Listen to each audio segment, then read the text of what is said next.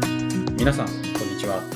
水田茂の売れっ子コーチポッドキャスト、毎月30万円を突破する方法、今週も始まりました。ナビゲーターの山口です。茂さん、よろしくお願いしまよす。ろしくお願いします。先月、はい。子供が1歳になりまして、おもう、1歳ですか。そうですね。早い。そうですよね。ポッドキャストを始めた頃は、まだ生まれてなかったんですよね。そうっすよね。それがもう1歳ですよ。おめでとうございまありがすと。うございます。どうだったですかその、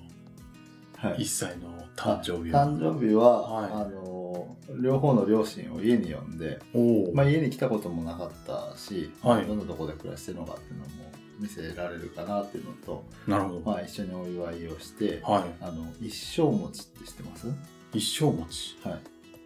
なんか、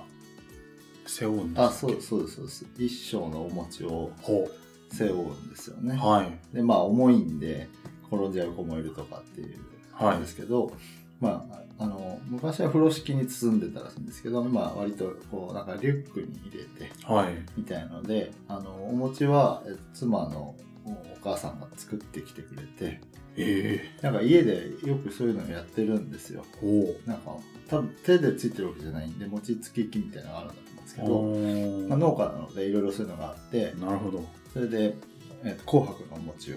すごい。持ってきてくれてはそれをあの新しく買ったリュックに入れてい。ほで背負わせてう。はい。結構重いんですけど、まあ、全部入れなくてもいいらしいんですけどまあいけるかなみたいなのを入れてで最初ちょっとバランス取れなかったんですけどはい。でももう一回立たせたらはい。普通に吸ってあまだあのこう23歩たまに歩く程度なので、はいあの捕まり立ちですけど普通に立ってですねおお。みんなで拍手してたら「あれなんだ?」みたいな顔して あの不思議な表情を浮かべてましたけど、えそんなんでこうお祝いしたんですけどえいいっすね。でプレゼントではい。向こうのご両親から積み木をもらったんですねおお。木のやつはい。でそれはもともとなんか話してる中であのお願いをしてなんか積み木とかってこうチークというか、うんうんうん。そのこう想像力をかはは発達させるみたいなのがあるような気がしていてはい。そういうのがいいなと思ってはい。でまだね積んだりするみたいな行為を自分ではなかなかしなくてうん。 なんかガチャガチャ私が積んだのを壊したりとかまあ最初は壊す方が専門かもしれませんそうなんねで。すよねなのでまだあんまり使ってないんですけど、はい。私がハマっちゃっておお。積み木にお父ちゃんが。そうなんですでなるほど。積み木面白いんですよねええあの私もともとはい。大学の専攻があの土木工学っていう学問で、はい。しかも研究室が構造系って言われるはい。こあの構造を考えるおお。ものなんですあの構造物のなるほでその中でも橋の研究室だったんですね橋梁の研究室ど。おーなのではい。その積み木ではい。こう単純に積むとできないようなはい。アーチ型みたいなのとかおこう横に張り出すような構造とかではい。うまく積めないかなとかおこう重心を考えながらとかやってるのが楽しくてですね それは楽しそうっすね。なんかこうなかなかできなそうなはい。構造を作ってはあの失敗はするんですけどでなんかこう積み上げてたりすると面白くてですい。ねへえ。なんか積み木に今ハマってます。 いいですね。はい、なんか改めて自分が好きなものをこう まあ思い出した感覚なのかは発見したのかい。うんあれですけど、あのすごい楽しいなと思いますなるほど。やっぱり理系だなって感じがそしうますそうねじゃあそのうち、はいあれですね、お子さんと取り合いではい順番待ちみたいな。そ うですね一緒に作れたらいいなと思いますけど、ね、そうですね。うはい、いやー、いいっすね。はいじゃあそんなところではい本題に。はい。そうですね、今日は、えっ、と、まあ、クライアントさんがこうコーチングをやっていて、はいもう何人かこうできている人、はい。何かクライアントさんが、まあ、あの継続でなくても、はい単発とかでこう申し込んでくれて、はい。受けてる人なんかにこうやってほしいなっていうことをお伝えしたいんですけどはい。クライアントさんってそのコーチによってその集まる人が変わってくるじゃないですかうん。はい。でそのクライアントさんに共通点があるんですよお共通点。はいはい。自分に、えー集まってくれるはい。クライアントさんの共通点おーなるほど。はい共通点。んそれって結構、なんか、はい偏るもんなんですかそうですねへー偏るというかそのもともとねあの自分がこういうターゲットターゲッティングしてこういう人に集まってあのコーチングをしたいっていうのをまああのやってると思うんですよねはい。まあそれこそいわゆるペルソナじゃないですけどはい。あのそういうとこから入って例えば年齢層とか性別とかうん。そういうのもあると思うんですよねはい。例えばママさん相手にやるのかうん。サラリーマン相手にするのかとかあるじゃないですかはい。でそういう共通点もあると思うんですけどうん。そそれって自分である意味意図的に集めた共通点なんですよねまあ、自分で的を絞ってはいやるわけですよね。はいはい。なんですけどそうじゃなくて自分が意図していない共通点があったりするんですよほう。なぜかこういう人が集まるなぁみたいなほこれコーチングに限らずなんかこうし集客をしてるビジネスをやってる人とか例えばコミュニティを作ってる人とかう。はい。なんかそういうう人ってそういう傾向がどうしても出てくるんですけど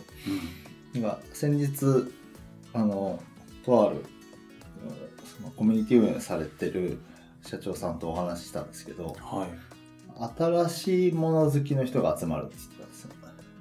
新しいもの好き。はい、なるほど。で別に新しいもの好きは集めてないらしいんですよほだけどその社長さん自身が割と新しいもの好きでう。あだからそういう部分でやっぱ共有なんか共感を呼ぶのかあ。はい。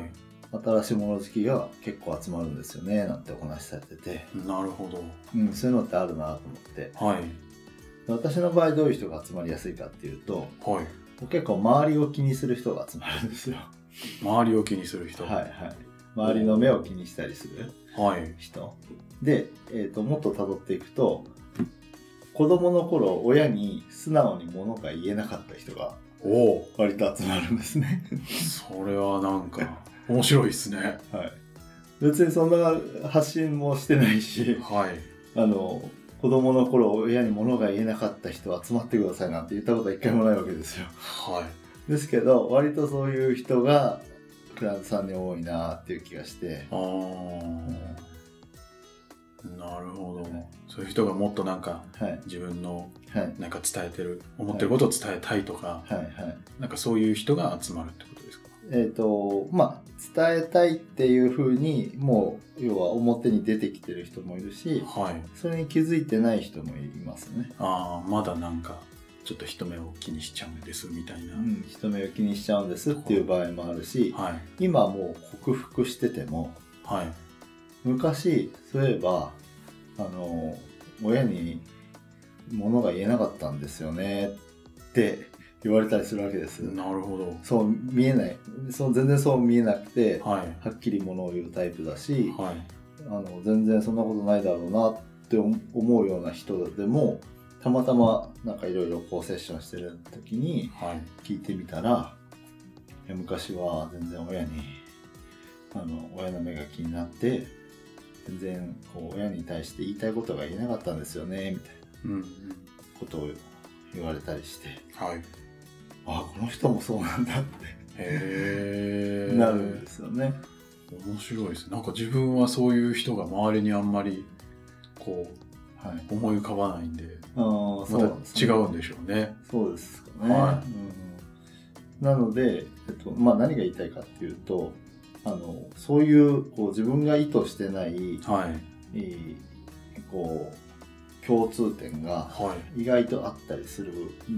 ですってことなんですけど、なるほでこれってそれを知るとどうなるかってことなんですけどど。はい。あそういう人が集まりやすいんだっていうことを認識できると、はい。まあ、そういう人に響くにはどうしたらいいんだろうっていうふうにまた考えられるんですよね。おー、なるほど。今まで意図してなく集まってた人たちはい。が今度はその要はターゲット設定するときにあの一行加わるような感じなんですよね。うーん。子供の頃素直に親に物が言えなかった人なるほど。そうか。ちょっと、深く、はいそのターゲットのことをはい知れてるという感じなんですか。はいそうか。それが分かったら、どうしたらいいんですかそれが分かったらじゃあえっとあでえっと私の場合で言うとやはい。っぱりこう自分のこうやりたいことをこう見つける作業をする人うんまあ、あ、のコーチでもその、まあ、そこまでの経緯もあるんでしょうけどコーチとしてどういう、えーとまあ、ターゲットもそうだしどういう商品にするか継続メニューでこういうメニューにしたいみたいなあことを決めていくときにやっぱその人がやりたいことを反映していくわけなんですよね。うん。なんですけどそこのやりたいことを作っていくのがこう必ずしも得意でない人が集まってたりするわけなんですうーん私はこういう人を助けたいからコーチになろうと思ったんだっていう風な人じゃなくてなんかこうひ人の役に立ちたいとか自分がコーチングで救われたからうんコーチングを学んで自分も人の助けをしたいと思ってるんだで誰に対してっていうところから定めていくわけなんですけど、まあ、そこもまあぼんやりしてたりそのそのどういう要はなんだろう例えば、まあ、よく例に出す婚活コーチ婚活サポートをしたいからコーチになったんだみたいな人じゃなくて、うん。コーチになってあでも自分も例えばそのパートナー探して苦労したから婚活コーチになりたいんだとかうん。なんかえっと例えば夫婦仲がこうううんうまくいかないことを改善してきたからそういうコーチになりたいんだとかいろいろあると思うんですけどそこそういうものを決めていくところをこうしっかり掘り起こしてやあのやるわけですよね。でそういうふうなはあのことを言ってるのでやっぱそこを求めてくる人が来ると。うん。そうすると、辿っていくと、えっ、と、こう自分のやりたいことが明確じゃないから、そういうことになってる。そういうことっていうのは、その、コーチになった後、はい。メニューをうまく作れなかったりうん。してるっていうケースが多いんですよね。はい。で自分のやりたいことが明確じゃないってどういうことかっていうと結構私の経験上だと私自身もそうでしたしやっぱ自分のやりたいことより周りに合わせることを覚えてたりああ。周りにこう、えー、と認められたい褒められたいとかうん。周りにこう怒られないようにしようとうか、んっうんていう思考が先行しがちでうん。なるほど。でそれの原点がどこに行くかっていうとあの子供の頃親の目を気にしてあー親にこう自分の言いたいことを言うんじゃなくてはい。怒られないようにししたりとかあ認められたり褒められたりするとかーはい。あとはその親が結構強かったり高圧的だったりしてこう言えなくてその素直な自分よりもその親に見せる顔を作ってきた自分がいるうん。みたいなことがあったりするんですね。はい。だからその共通点自分が意図してなかった共通点を見つけた時に意図してなかったけど集めちゃってるわけなのでうん。そこをちゃんと紐付けられるようになるとはい。いいんですよね。なるほど。で紐付けられるとおまあ、そのターゲティングに一行加わるわけですけどはい。あのだからそういう人が集まるんだって思えるわけなのでうん。ででそれがに紐付けられて認識されるとさらにそのターゲットのイメージがよりあの濃くなるというかうん明確にさらに明確になるような感じ深く明確になっていくような感じがあるんですよね。うんそうすると、その、要はそのターゲットに向けて発信していくメッセージが、よりこう濃くなっていくっはいていうところにつながっていくってことですね。なるほどそうかついついなんなんかあんまりこうクライアントさんをはいの共通点ってはい。考えることないですよねそんなにないですよね。なんかはい。こうポツポツとこう、はいクライアントさん来ていただいて、はい。終わったらなんかまあはい。過ぎてしまって、はい、そうですよね。あんまりこうん投資ではい。どういう人かなってうんうん考えたことないかもしれないなとうん。うんうん。お話を伺ってて思ったんですけど、そうなんですけど、ターゲットをね、一生懸命決めてるのに、はい、実際にそれによって集まってきた人たちがどういう人なのかっていうのをこう通り過ぎちゃうのってもったいないんですよね。なるほど検証みたいな感じになるんですかね。はい、トライアンドエラーをよくしろって言ってますけどはい、その大事なのはやったことに対してちゃんとそれを振り返ることうーんそれがものすごい大事なんですけど、はい、まあ、それの一つとして集まってきたクライアントさんの共通点を見つけるって、うーんちょっと面白いなと思うし、すでにクライアントさんなので、あの、いろいろこう聞いてみてもいいと思うんですよね。ああ確かになんかじ、こう、とある特定の人に合った特徴が、はい他の人に当てはまるかどうかは、聞いてみないと分かんないってケースがあるじゃないですか。うーんそれこそ今の、あの、親に素直にものが言えたかどうかなんて、はいあの、その、どんなに素晴らしい感覚をお持ちの方でも、はいあこの人はそうだなこの人は違うなって分かんないですよねまあわかんないっすよ ねどう考えても。はいね、なのであのひこの人にああったというその特徴があれもしかしたらみんな割と共通するかもって思ったらうんそれをこう他の人に聞いてみるっていうこともやってもいいかななんて思いますね。なるほどそうすることで多分また集客がしやすくなったりとか、はい、あれなんですかねこうセールスがやりやすくなったりとかでそういう人をおが集まりやすいわけなので、はいえーそういう人にダイレクトに届くメッセージがあ発信しやすくなるわけですよあね。なるほどまあそういう人を集めたくないって場合は別ですけど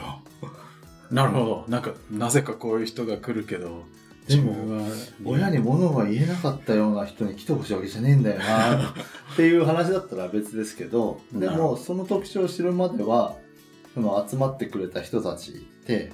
契約をしてる方たちなわけじゃないですかはいだから自分が望んで契約してるはずなんですよねうーんだからその共通点っていうのは多分あの取り入れていった方がいい内容なんじゃないかなと思うんですけどなるほだからそういうところをあれですよねあの集めてあげてどはいあのそそれそういう人に響くものにしてあげる、なるほどね、あの私の例で言ったのでそのその前に出した例だと新しいもの好きだったら新しいもの好きがあー響くようなものっていうとなんかこうイメージがあのパッと今言葉には出てこないんですけど、はいなんかね既存のものを打ち出してったら集まらなそうだけど、はいなんかこれ聞いたことねえぞみたいなもはのいを打ち出すとちょっと集まってきそうじゃないですか、そうですねうんこれは今までどこでもやってない新しい仕組みですみたいな言ったら、うんあなんか面白そうって思うでしょうしそうっすよねとかっていう風にこう打ち出すことができるようになるわけですよね。はいうんでそれをこう自分が出してきたものじゃなくてはい集まってきた結果から得られるっていうところが大きいところかなと思いますね。